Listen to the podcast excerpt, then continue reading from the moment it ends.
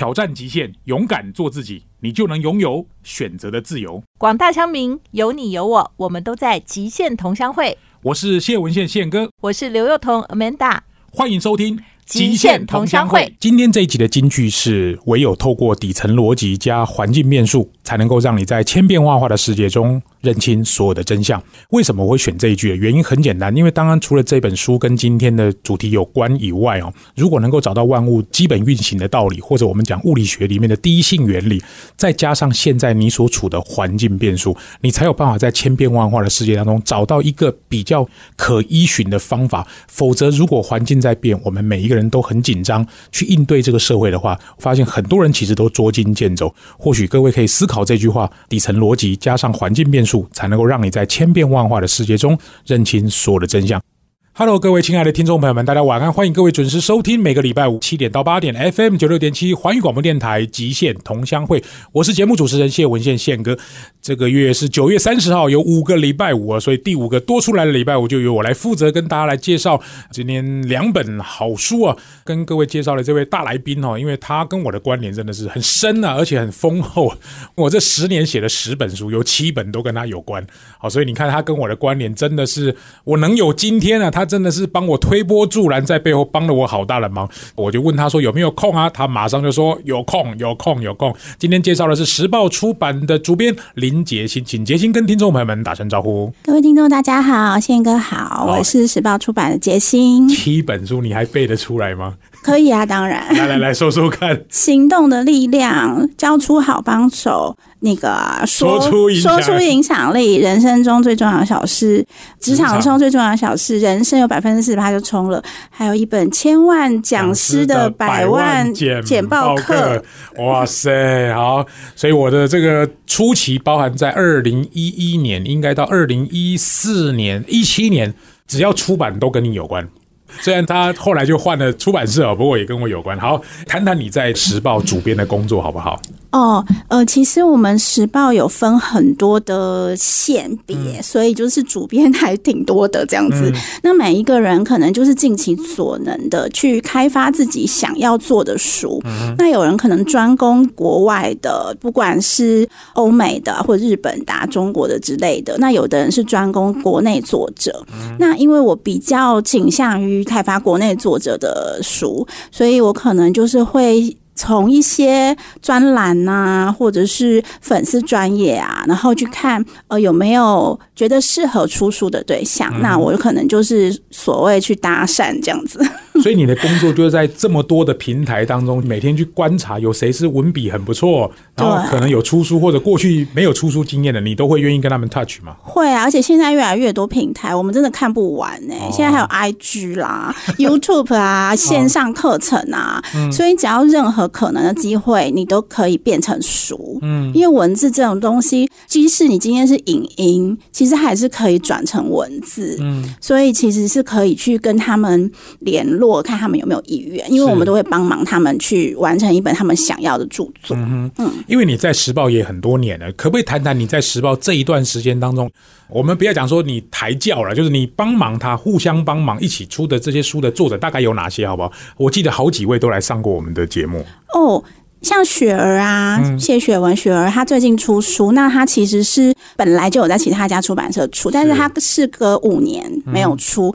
我们之前是找她推荐书之后，我就觉得她的文章让我觉得很有感觉，就是一个可能年纪不惑的一个女生，她可能单身，她选择的生活方式，我觉得这个很符合现在的潮流。嗯，然后那时候刚好有那个《淑女养成记》，就是很行，所以。所以我觉得，哎，这样的生活方式是大家喜欢的。那我就跟他沟通，哎，他刚好也想要写一个。人际关系断舍离的书，所以我们就找他出这样子。那像老黑田林斌哦，他来上过我两次节目。对，那他其实本来就是时报作者，可是因为他之前负责的编辑离开了，那其实我找他的时候也是事隔了，应该也是他也是有五六年没有出书吧。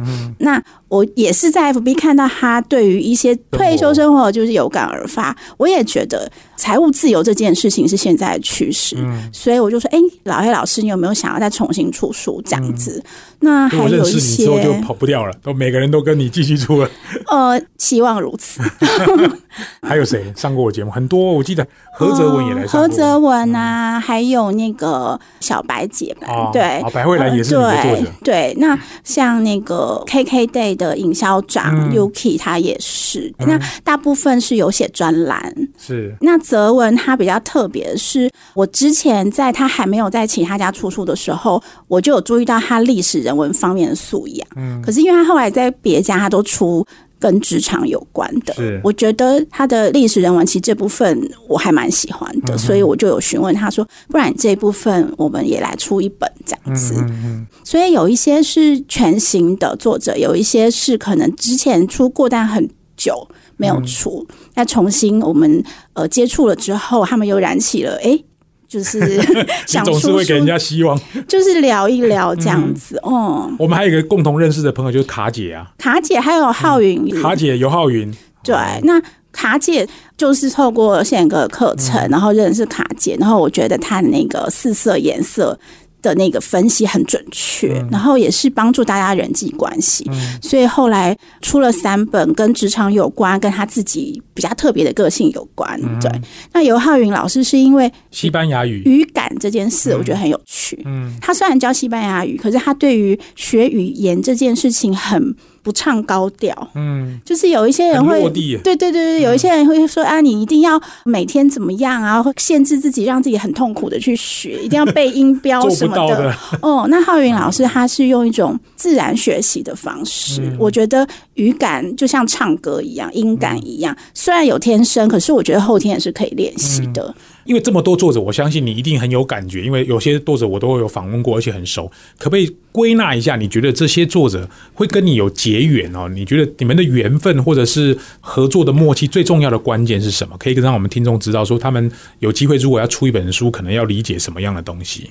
我觉得最大的是信任感。信任感。嗯，当然，每一位作者他们不一定是这么有机会可以，就是可能他就出这一本书，他很重视的这件事情，我是可以理解。嗯，但是或许相信我们是专业的，然后我们也相信他们在他们那方面的专业，那互相沟通起来就会很顺畅。嗯，如果各持己见，可能就比较没有磨合的那么好。好，我们今天访问到的是时报的主编啊林杰新，他来介绍过去这段时间，我也访过很多他的作者，大家就像是朋友一样，他们贡献他们的智慧，那我就希望能够在广播里面来专访他们。欢迎各位听众回到《极限同乡会》，我是节目主持人谢文宪宪哥。今天邀请到的是时报出版的主编林杰新，来聊聊他在这段时间当中跟台湾的作者合作，以及他自己经手过的这些书籍，非常有智慧，而且我对里面的几位作者也是非常印象深刻。刚刚我们听到的歌曲是吴克群的《为你写诗》。杰新这一段要跟大家分享的书是他去年嘛，应该是二零二一年编的这本书，嗯，就是要不要写一本书这样。为什么你该写一本书？哦，不是写诗哦，是写书。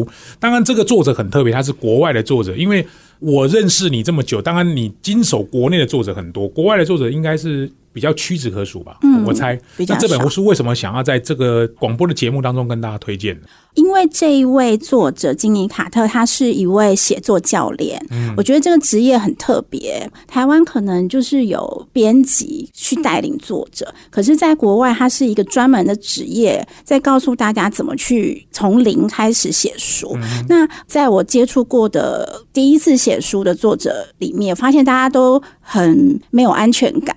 会怕然后一开始我们谈的时候很愉快，然后到中间可能开始要交稿的时候，他们就会卡住，就很痛苦这样子，然后就会开始跟我说：“你只要可能跟我安慰我几句啊，跟我讲几句话啊，那或许我就可以继续下去，或者是我最近遇到什么瓶颈，哦，作者需要你安慰啊！常常 哦，这样子就是我们还 需要扮演心灵辅导的角色，哦时不时就是要说嗯不会，你很棒这样子。嗯，那可不可以讲一两个他过不去的坎是什么啊？大部分是说，我觉得越写越无聊，这真的有人想看吗？就是怀疑自己这种最多。再来就是，我觉得好像写不出这么多字诶、哦，或者是说，可能我就偏离主题了，怎么办之类的。会不会有怕卖不好的根本每一个人都是，啊？每个人都跟我说怎么办？如果我让你赔钱怎么办？我遇到做的人都很好，他们都说我不想让你赔钱，不想让你丢脸。哦，嗯，然后我都会说。是丢你的脸，不是我啊。哎，那现在对出版社来讲，那个可能会赔钱的门槛，或者是说不可能每个人都畅销作家嘛？但是至少要有多少才叫做还可以的成绩？你怎么看呢？其实我觉得每一间出版社不一样，哎，因为规模不一样，所以投下去的成本、人事什么都不一样。那因为我现在入行十五年嘛，那一开始可能是三千起印就已经说是最起码的，甚至是有一点 C 级书的 A、B、C。三千叫 C 啊？对。然后现在慢慢的从就是疫情之后，居然有一千二的，然后我有同事更低起印。然后，所以我们都必须要把成本卡得很紧，因为我们很怕，如果连手刷都没有卖完，就是赔钱。哦，所以我这样说不知道对不对？比如说起印一千二，一千二如果能够卖完，就算过关。因为我们要会先算，可是有时候你真的没办法过，可是你又非出不可，那你就是出一个理想基本量。也没有基本量，就是理想，就是我真的很想出，非出不可，不出会死。那那如果是作者，他知道这个数字，他好歹自己要动员他的朋友啊什么。哦，你说的是国内作者的话，那当然啊，我一定会讲。我是一个很坦白的编辑，所以就是有听到的作者，如果就是要跟我合作，要有心理准备，不能玻璃心，我没有办法，因为我很直接啊。所以现在只要过一千二，勉强还算 OK，但如果能够达到三千。以前算是 C，一千二真的太少，不行，我还是会赔钱。我可能都会跟对方说两千，因为两千起印是最起码的。两千以下，我们老板就会说你出这本干嘛？嗯，就不用啦。对，所以能够到达三千，算是还可以勉强接受了啦。这个年代，对，要想办法往五千这个数字去迈进。三千靠人员，五千靠内容，一万就是靠功德。好好好，这个指标，我觉得各位听众，如果你真的想要出书，你可以参考一下。好，那为什么你想推荐这本书《写作教练》呢？呃，因为后来我去谈新作者之后，我就会介绍他们看这本书，或是我直接送他们这本书。然后很多人的回馈都是他得到了很多鼓励。嗯，其实很多事情是你想写书之前，你就应该有心理准备。比如说，你知道你为什么要写，嗯，而不是就任性的说我就是要写，而是。你为什么要写？你为什么事情？然后你想要达到什么目的？嗯，然后你后面的配套宣传你想要怎么做？嗯，因为你全部靠出版社其实是不行的，因为出版社他们的书非常非常多，他们的人力也有限，可能财务也有限。那如果你今天有办法自己动员的话，我们是可以相辅相成的。出版社是协助你啊，对啊。然后在出书的过程里面，其实你就可以知道这个作者他的人脉啊，或者是他的影响力。嗯，或许我们在这边可以做一些沟通。哦，嗯，那在之前作者在写作的过程中，其实是寂寞的，他需要非常的有人跟他聊。嗯嗯，对。然后可能他需要一两篇就给你看，说我这样子写对不对？因为他会非常没有把握。对，尤其是第一次出书的作者，所以这本书就会告诉你怎么样有心理准备，那你怎么样有架构，嗯。嗯，那你怎么样去琢磨你的标题，你怎么样会有有一个好的书名，那你怎么样让你的书让你成为专家，嗯，比较针对是非文学类的了解。嗯，刚刚杰西有谈到书名啊，因为或许各位听众不知道，我们就直接切书名这个题目，因为很多人都认为说写一本书书名一定是最先定，而作者跟我们大概都认为书名是最后才定的，嗯。而且书名说不定就是那个读者会去买这本书一个很重要的钩子嘛。对，好，谈谈杰心怎么样跟编辑或者跟出版社或者跟你老板讨论书名这件事情。其实一开始在提案的时候，我们就会先想书名，嗯，因为在写作的时候可能就会照着这个主旨、中心主旨去走，可是那个书名可能是很概略的一个方向。嗯，然后当写出来七八成，甚至写完的时候，里面可能会有一些勾引人的金句。嗯，然后会有一些它的中心主旨，还有一目了然为什么要买这本书的点出的主题是，那可能就是用这个书名当做形象。书名其实是一个很重要的文案，嗯嗯，所以是呃，就像人生准备四十趴就冲，对，那时候就是宪哥跟我说人生准备四十趴就冲是随意，可能就是讲出来。我那时候还想说四十趴会不会太少？嗯，对对，可是这就是你呀。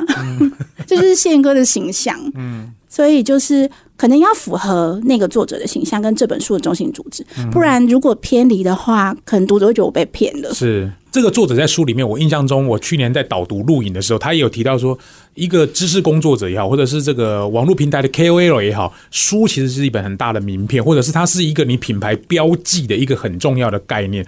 请杰心提一下，就假设是一个专业者，比如说老师、医师、律师，或者是一个什么专家，有出书跟没有出书，对他的差别是什么？我觉得出书除了对于读者有帮助之外，对于作者自己有厘清你这段时间的学识啊，这段时间的资讯吸收量啊，还有这段时间你输出的事情，就是书你可能是讲师或者是医师，就你们可能是用言语输出，那你用文字输出的时候，你可以去重新整理。就是你这一段过程里面，你想要告诉读者的一些什么事情？是。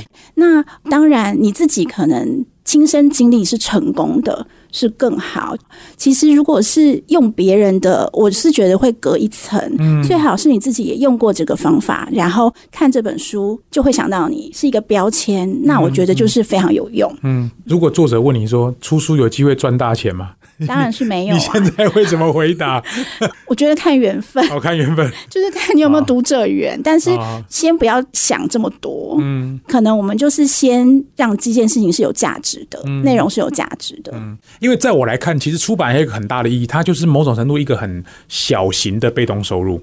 因为我十一年前出的第一本书，到现在还在零版税。哦，对。说实在，那个金额不高，但是它就是一个塞卡，然后每一年大概有个三五万、三五万、三五万，就是因为出书的编辑，因为他现在书还在卖嘛。但是现在因为市场的关系，电子书或者是大家对念书这件事情的喜好程度好像也没这么高，资讯的来源也变得很复杂。你会怎么样去说服作者？尽量不要去看版税这件事情。我觉得版税还是很重要，合约还是很重要，因为以免之后有一些纠纷。所以对于合约这件事情，我还蛮重视的。我希望在签约之前，作者可以想清楚你是真的要出这本书了，然后这里面的条件都是你可以接受的，你不是委屈的来做这件事情。那你是真的想要把你的知识传递给读者，那这样我们再来合作做这件事情。如果你只想着赚钱，我觉得那你就不如去做别的事吧。啊，我也这样觉得。就像我们今天中午在聊天的时候，我说，如果真的要赚钱，那我就去演讲最好赚啊！我干嘛会写书？但是写书的意义不一样。嗯，我就可以很明显的看到，我爸虽然已经过世，我拿一本我出的新书给我爸看。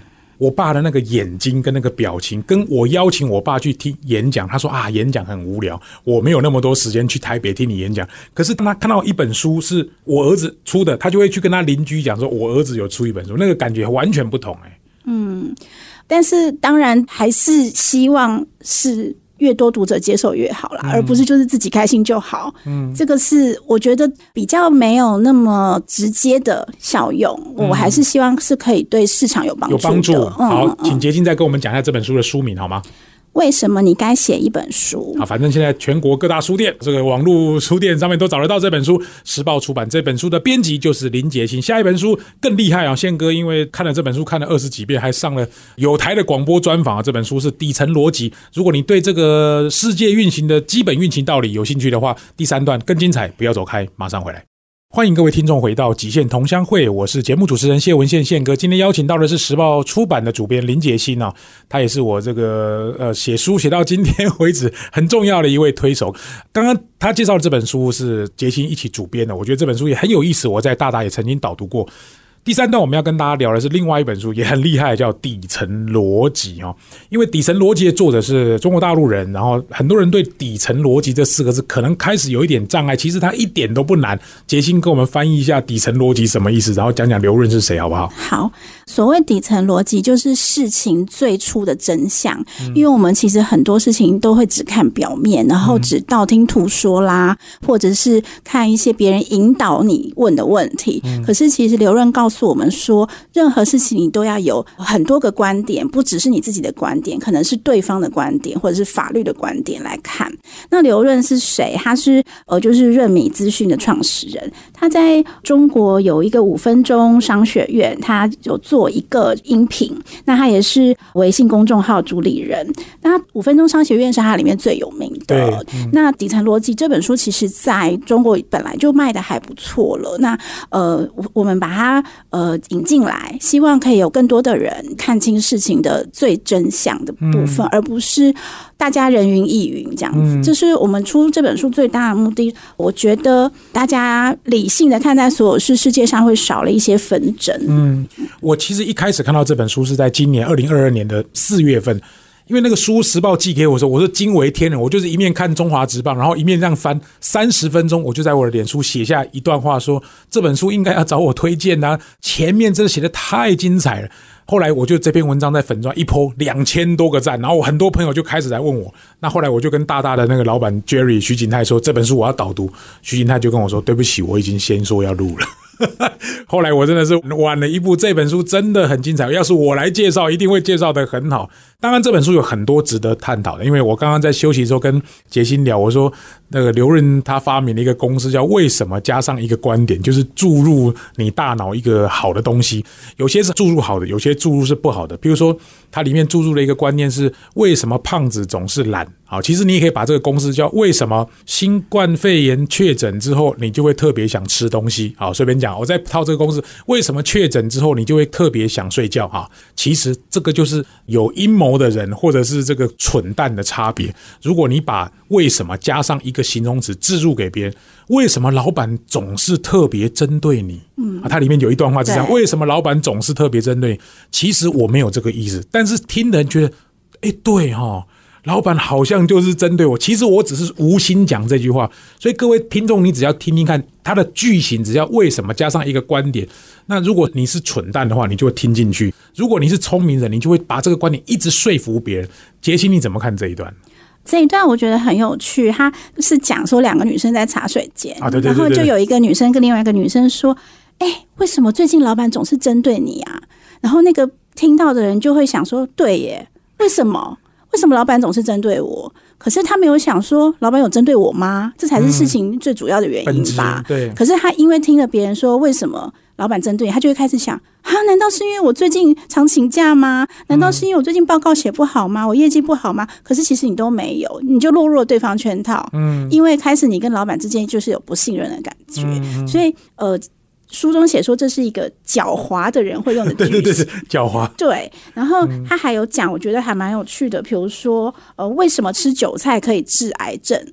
但是你就会觉得，哦，原来吃韭菜可以治癌症，你就开始去探讨为什么？为什么？可是有这个学说嘛？有这个学理嘛？你没有先去想，对，所以。他很可爱哦，他说他很怕把这段写出来之后，大家反而会运用这样子去引导别人。哦，但是他必须写出来，因为要让我们知道你要去看为什么后面的那件事情，嗯，是不是真的？嗯，对，为什么呃胖子都是懒惰的，可是其实也有勤快的胖子啊。也有瘦子很懒的，对，所以意思就是你必须要去看是不是这样，你再去回答，而不是一下就掉入别人陷阱里这样子。其实刘润很坏，他把这个说服力里面真正的公式拿出来写嗯，因为其实有时候我们在演讲的时候，可能各位都不知道，我们在演讲或上课，公司的高层他都会跟我们说：“宪哥，麻烦你这场演讲或这个训练要达成某某目的，我们不会要多，他就是给我两个目的，比如说我要他们。”不要因为新冠肺炎而不要去拜访客户，因为现在因为很多保险这个行业因为不能拜访客户嘛，所以他们就越来越懒。所以有时候我们在刻意设计课程的时候，会设计几个问句。第一题可能就会讲说，为什么你的业绩变得特别差？其实答案是我要讲出，因为你都在家里没事干。嗯，可是我们可能会让他去想，业绩变差的原因有很多种，而我会告诉他说，其实是因为新冠肺炎，你怕。其实客户在家里，其实说实在也没事。嗯，你不会因为说新冠肺炎你就不跑客户，因为你不跑客户，你业绩就会很低。所以有时候我们会刻意的用一些问题来引导我们的学员往我们的方向前进，其实就是刘润讲的这个叫注射的理论。嗯，这个其实在我们这个行业非常常用。所以其实业绩也不见得真的比较差，也不当然好的还是有，因为我应该这样说，不管有没有新冠肺炎，业绩差的人总是有。对，但是我把这两件事把它串在一起了。嗯。嗯嗯，所以我只是要告诉大家说，其实有时候一个事情的本质或它的底层逻辑，可能跟你所讲那个为什么不一定直接相关。但是我只要加上一个为什么，你就会到我这边来。就是刚刚杰心讲的，狡猾的人就是这样，对，这样问问题的。对，这一段其实非常精彩。它里面他还提到像什么复利思维啊。当然，我们在课堂里面也很常讲复利思维。各位，复利思维，如果你听不懂，我举一个例子，你就听得懂。哎呀，林杰鑫啊，你每天只要进步零点零一，三百六十五天之后，你就会变成三十七点多，你就进步三十七倍啊！啊，林杰鑫啊，你只要每天哦颓废零点零一，你三百六十五天之后，你就只剩下零点零三啊！这个东西乍听之下非常有道理，所以我就告诉你说，林杰鑫啊，你每天只要努力零点零一，这个就是刘润讲的复利思维的谬误。他说三个问题：第一，每天进步零点零一无法判断。对，第二，环境的问题，三百六十五天你没法衡量。对，第三，三十七倍跟你现在的一倍无法比较。嗯，他其实就讲了这个逻辑，我就觉得超有道理的。你如果说今年的林杰星跟去年的林杰星有没有进步，这个可能可以衡量。嗯，但是昨天的林杰星跟今天的林杰星有什么不一样？你很难衡量零点零这一段，你怎么看？因为人跟环境是变动的，所以他就是有提出说有一些奇数谬误、效果谬误跟收益率的谬论谬误，所以其实。很多事情都是变动的，就像银行，你他不可能跟你讲说我房贷是多少，那个利率是多少，一直是这样，它是浮动的、机动的。对，所以你有没有算这个机动的东西在里面？不是说美好的事情一直累加、一直累积就会美好，或者是你颓废、颓废下去就是会这么多倍，所以这个数据是不见得是成比例的。可是他讲一个说，如果你把复利把它想成财务自由，嗯，财富自由的话，可能就会比较好去想，嗯。那他有提到说，呃呃，财务自由有三种的诶公式，一个是无欲无求式的财富自由，对对不对？如果你欲望下降，对欲望下降就就容易财富自由，就是我每一年都不要买名牌包了。我不要去吃好吃的东西了，对，就这个，就是无欲的。对啊，所以这是你自己可以变动的事情，而不是一直去靠说环境。对对对对对，就是我欲望只要降低，那我当然财务自由的几率就比较高嘛。那第二个是他取的名字很可爱，他叫三生三世式的财富自由。哦，这个我知道。对，就是你时间拉长嘛，不要用三百六十五天，用三百六十五年，你一定会进步。那你从十岁可能就开始存款，或者是你很早就开始做起，那你时间拉长，你当然财富自由的时间会比较长啊。对，再来就是第一桶金式的财富自由，就是你的本金拉高。对，就是你可能，比如说三十岁以前你就有第一桶金，当然比你五十岁才有第一桶金，你的财富自由的时间拉得长嘛。所以你这样想的话，你就不会觉得哈。我三百六十五天都要努力，我才会有复利吗？我只要懒惰两天，我就完蛋了吗？其实这三个是他的解方，我觉得很有道理。因为我有时候在企业内训的时候，我会跟大家讲说，一加上零点零一挂号乘上三百六十五等于三十七倍，这个是激励大家是骗你的啦。嗯，因为不可能这样啊。就是我刚刚讲，第一个三百六十五天你做不到，第二个零点零一你无法衡量，第三个三十七倍跟现在的一倍你也没法比较，所以这个是激励大家是骗你的话。嗯，因为。它是短时间之内看很有道理，但是底层逻辑不合理。这就是为什么我今天一开始讲说底层逻辑加上环境变数挂号，你才有办法知道世界运行的道理。一个很主要的原因，这本书真的非常好看。杰西，你会希望这本书大概是什么样的人来阅读？我觉得还蛮适合感性的人来看。哦，真的，他会很难懂吗？不会很难懂，因为感性的人常常是用直觉判断，可是看这本书，他会引导你去理性判断。所以你就不会很多事情就是会纠结在某个地方。他讲了一个观念，我觉得最有道理，就是谁的时间比较宝贵，谁道歉。对对对对，这个我是觉得真理。对，因为有一些事情不是谁对谁错的问题，而是有没有人去低下头或解决的事情。那如果你觉得你的时间很宝贵，那你就说啊，不好意思，那我改进。嗯然后你就真的去改进这件事情，就会往前动了。嗯，可是如果你卡在那中间，你们两个都各执一方的时候，那就任何事都不要做。很有道理。这本书其实我很推荐，因为一开始我看到这个书名的时候，我觉得可能好像是那种理性批判的书，很难懂。我现在不会了，真的深入浅出。我希望大家有机会的话去看一下这本书。这本书在全国各大书店其实也买得到。休息一下，不要走开，第四段马上回来。欢迎各位听众回到《极限同乡会》，我是节目主持人谢文宪宪哥。各位刚刚收听的歌曲是由十几所高中生一起唱的这首歌曲《风筝》啊，这首歌二零二二年他们又在隔了十年之后，二十八岁的这段时间又重新拿出来拍了一段新的 MV，我觉得很有感觉啊。这个有时候学生就是这样很单纯，但是隔了这十年之后，不知道他们的人生有没有什么变化。好，因为这十年，当然有些人可能不见得能够联络得上。我觉得就像我们写书一样，我是十一年前出了第一本书啊。今天这个我的编辑啊，杰心刚刚介绍了两本书，我觉得很有感觉。有一本我上过电台的专访，有一本我在大大读书也导读过。当然这两三年因为疫情的关系，我相信很多 work from home，我不知道对编辑这个工作影响大不大？你怎么看呢？哦，我觉得出版业的编辑是最适合就是居家上班的职业，对，因为其实我们很多事情都是可以靠云端啊、网络啊来联络，所以你不需要同事啊。会啊，我们都是网友啊，就是大家感情还是很好，有群组啊，网友还有可以线上会议也是聊得很好。嗯，对，所以其实居家上班对于编辑这件事影响不大。那当然可能业务啊、财会会影响比较大这样子，但是我觉得还是有差。是我觉得跟作者还是面对面开会的时候是会比较有亲切感。所以新作者一定要外出去拜访吗？呃，我尽量是可以约个一两次，因为我们至少要知道彼此长什么样子。对对对，因为照片是可以骗人的。对，然后还有，其实聊过天会比较有亲近感。嗯，对。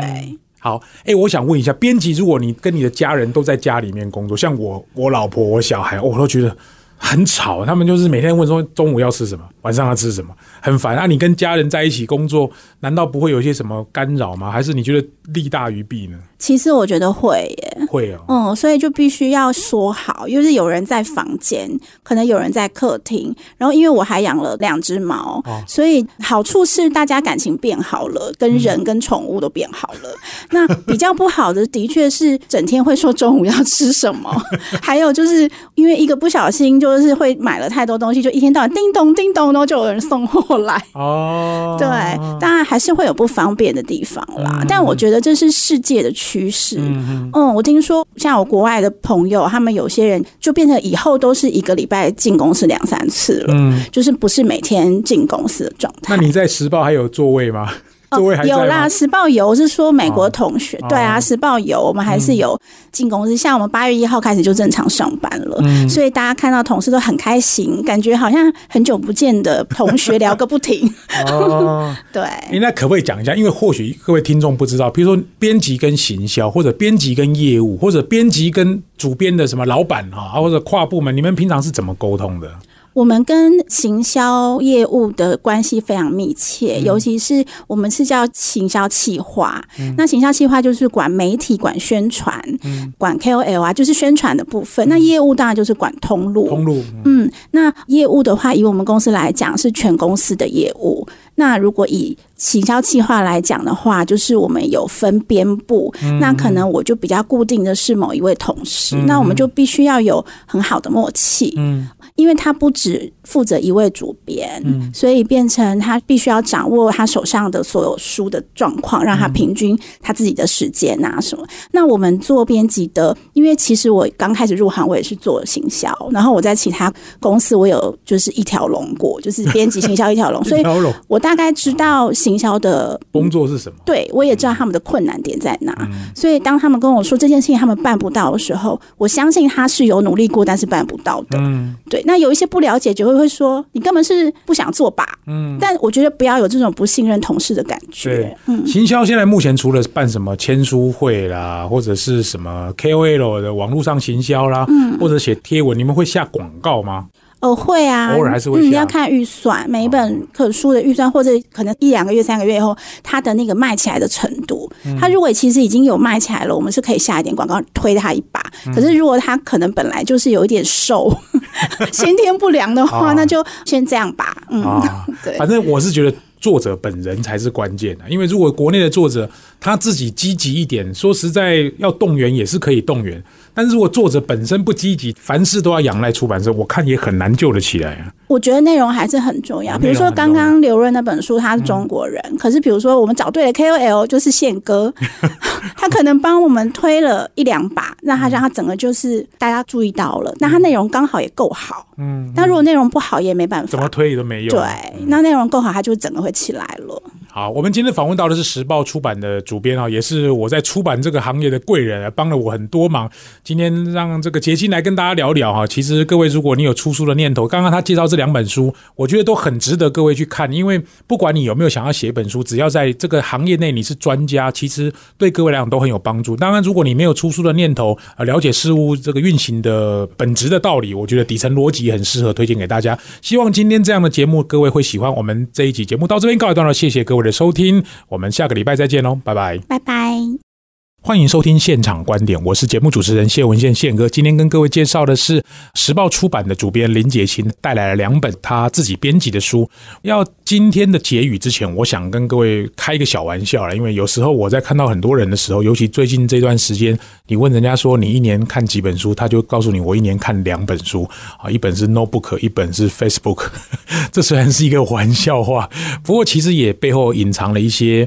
现在很多人都不看书的一个习惯，当然这里分成好几个层面啊。第一个是书很多，我不知道怎么选；第二，我的资讯来源有很多，我不见得要看书；第三，就是哦，书好复杂，我没有那么多时间解读这些书的复杂内容。在我来看，这个议题就分成三个方向。当然，第一个，我觉得如果是一个知识工作者，知识的补足跟知识的萃取是很重要。当然，有很多的方法可以帮助你，不管在 YouTube 上啊，或者是听广播啊，或者是 Podcast 平台上都有。很多类似说书的人帮你解构一本书。当然，第二个层面啊，其实我们不管上班族也好，或者是个人工作者。你不太可能一天到晚去上课，或者一天到晚去听演讲，这个我觉得机会也不大。或者总是吸收零散的一些知识、片段的知识，这个对我觉得现代人来说，它是一个很可惜的。所以书本算是一个我觉得还不错的方法。第三个，当然学习的成本必须要考量，我们也不太可能说一天到晚买很多书，所以可能会 follow 一些所谓 KOL，你看他们都在看什么样的书。那我自己是觉得，不管上课也好，听演讲也好，看书应该是最低成本的收获跟练习，因为一本书再怎么贵，打个七九折也大概三百多块，比起你去听演讲或上宪哥的课，那当然是便宜很多。所以我反而觉得，就算你买书踩到地雷好了，这本书真的很烂，其实你的损失最多就是那三百 块。但问题是，如果你上错了一堂课，或者听错了一场浪费时间的演讲，那个损失肯定是更大。当然。你会说：“哎呀，宪哥，你就是作者，你就是鼓励大家多看书。”对啊，我其实现在也没有在出书啊，可是我会很鼓励大家，不管是我的粉丝团，我常常会推荐一些国内外的好书，或者是我自己的书，或者是有时候我在上课的时候，我会跟大家讲我最近看了哪些书，而这些书跟今天的课程有关，我会愿意把它抽取出每一本书两到三页的投影片，跟大家做综合整理。简单讲，知识萃取的这件事情，它是有价的。那我等于是做一般人没有时间做的事，所以如果你也有这样的兴趣，其实如果你把一本书仔细咀嚼，也可以用你的话讲给别人听。这个不管在你内部开会，或者是你在对外做简报，或者是跟在老板报告，或者是有时候你在跟朋友聊天，都能够引经据典。你不觉得这也是一件非常厉害的事情吗？所以我其实很鼓励大家，不管书的作者，你有兴趣的你就看。像我个人是对于商管特别有兴趣，我就尽量多看商管。那如果有历史非常好看的书，其实我也不排斥离开学校念书，或许才开始念书，可能是我们这辈子最有效或者最直接，或者我这样讲最便宜的学习方法。希望今天介绍的这两本书能够对各位有帮助。无论如何。也希望大家关注我们的粉丝团，或者是宪哥的谢文健的极限人生。希望这期节目大家会喜欢。我们下个礼拜再见，拜拜。